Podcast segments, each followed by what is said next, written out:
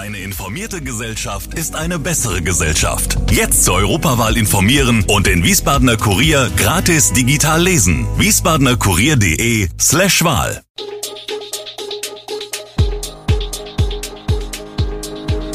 Gude, unser morgendliches News Update. Das Wichtigste aus Wiesbaden für Sie im Überblick. Guten Morgen aus Wiesbaden an diesem 19. Dezember. Glatteisregen in der Region, Eintracht Frankfurt zur Mannschaft des Jahres gewählt und Argentinien ist Fußballweltmeister. Das und mehr gibt es heute für Sie im Podcast. In der Nacht zum Montag kam es im Wiesbadener Stadtteil Dotzheim zu einem dramatischen Wohnungsbrand. Die Einsatzkräfte mussten mehrere Personen aus dem brennenden Gebäude retten. Wie die Feuerwehr mitteilte, verstarb der Bewohner der Wohnung trotz umfangreicher Bemühungen der eigenen Einsatzkräfte und des Rettungsdienstes noch an der Einsatzstelle. Gegen 23.45 Uhr erreichten die Leitstelle der Feuerwehr Wiesbaden zahlreiche Notrufe aus der Schiefersteinstraße. Teilweise schilderten die Anrufer, dass ihnen durch Feuer und Rauch der Fluchtweg aus dem Gebäude abgeschnitten sei, wie die Feuerwehr berichtete. Neben dem Verstorbenen waren 21 weitere Menschen von dem Feuer betroffen. Sie waren glücklicherweise alle unverletzt.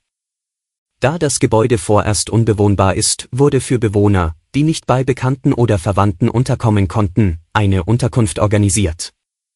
Zur Brandursache hat die Polizei laut Angaben der Feuerwehr bereits die Ermittlungen aufgenommen. Mehr Gewalt auf Wiesbadens Straßen? Einige Bürger sorgen sich und meinen, dass Täter mittlerweile immer schneller und skrupelloser zuschlagen. Gespräche mit hier wohnhaften Frauen und Männern spiegeln wider, dass sich Bürger in Teilen der Innenstadt immer unwohler fühlen. Ist das beschriebene Gefühl der Bürger jedoch berechtigt, gibt es 2022 eine negative Entwicklung? Die Wiesbadener Polizei könne das nicht bestätigen, wie eine Sprecherin sagt, nach dem pandemiebedingten Rückgang der Straftaten habe man in den Sommermonaten einen steigenden Trend im Bereich der Körperverletzungs- und teilweise im Bereich der Raubdelikte in der Öffentlichkeit festgestellt. Aber verglichen mit den letzten zehn Jahren zeichne sich keine ansteigende oder besorgniserregende Entwicklung der Fallzahlen in diesem Bereich ab. Wir nehmen die Sorgen einiger Menschen um ihre Sicherheit aber ernst, betont die Sprecherin und weist auf das Konzept Gemeinsam sicheres Wiesbaden hin. Dieses beinhaltet unter anderem häufigere Kontroll- und Präventivstreifen von Stadt und Polizei, die Waffenverbotszone oder auch die neue Videoschutzanlage, etwa am Hauptbahnhof und Platz der deutschen Einheit. Die Corona-Teststellen im Rheingau-Taunus-Kreis werden weniger. Bis zum Jahresende schließt das Unternehmen Invitago seine verbliebenen Teststellen in Wien vor der Silberbachhalle, in Abergen im früheren Rewe Getränkemarkt an der B54 und in der Borngasse in Idstein. Dies bestätigte ein Unternehmenssprecher auf Anfrage.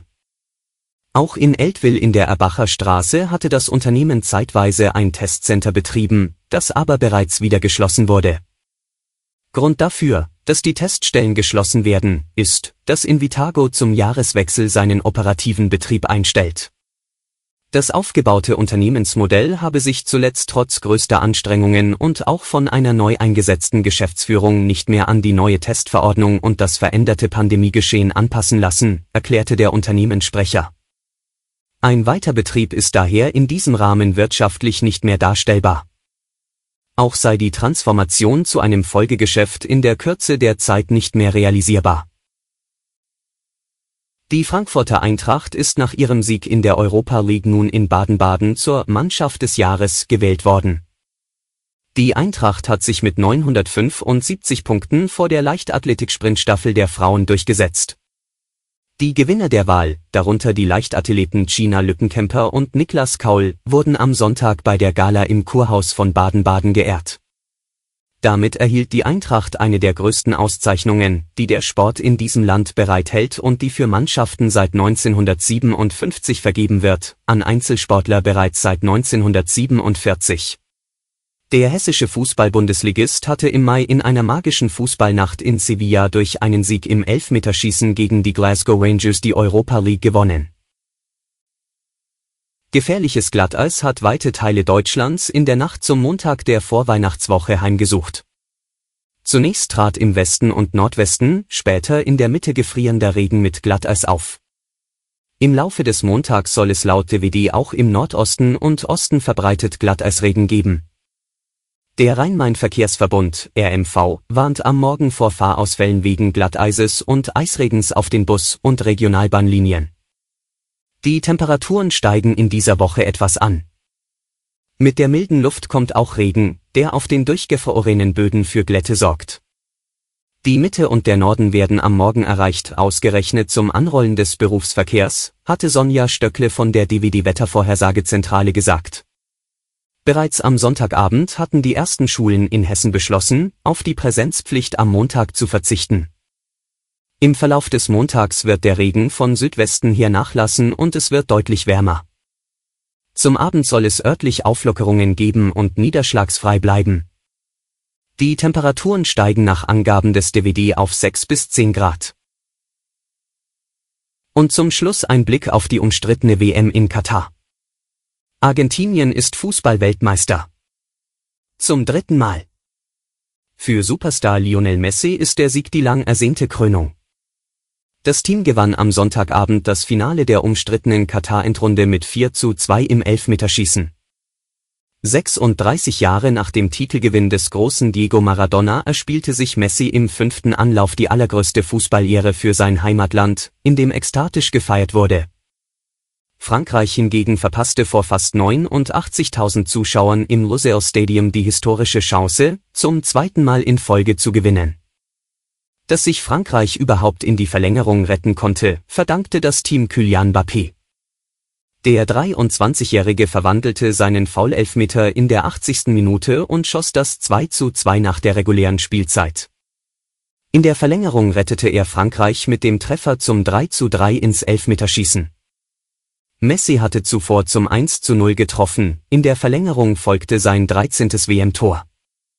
Angel Di Maria hatte in der regulären Spielzeit noch vor der Pause das zwischenzeitliche 2 zu 0 erzielt. Im Elfmeterschießen trafen Messi und Mbappé jeweils als erste Schützen ihres Teams. Alle Infos zu diesen Themen und noch viel mehr finden Sie stets aktuell auf wiesbadenerkurier.de. Gude Wiesbaden ist eine Produktion der VRM von Allgemeiner Zeitung, Wiesbadener Kurier, Echo Online und Mittelhessen.de. Redaktion und Produktion die NewsmanagerInnen der VRM. Ihr erreicht uns per Mail an audio.vrm.de.